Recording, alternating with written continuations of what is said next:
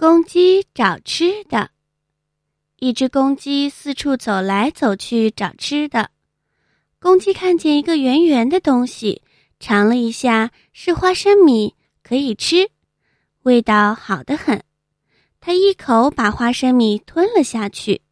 它继续找，又看见一个圆圆的东西，它尝了一下，是葡萄，可以吃，味道好得很。他一口把葡萄吞了下去，于是公鸡总结了一个规律：只要是圆圆的东西都可以吃。公鸡又发现了一个圆圆的东西，比其他的都圆，还发亮。公鸡想，这个东西这么圆，肯定特别的好吃。它高兴地跑了过去，尝也不尝，一口把这个圆东西。吞到了肚子里，结果吞下去，公鸡差点被噎死了。原来那个东西是钢珠，根本不是能吃的东西。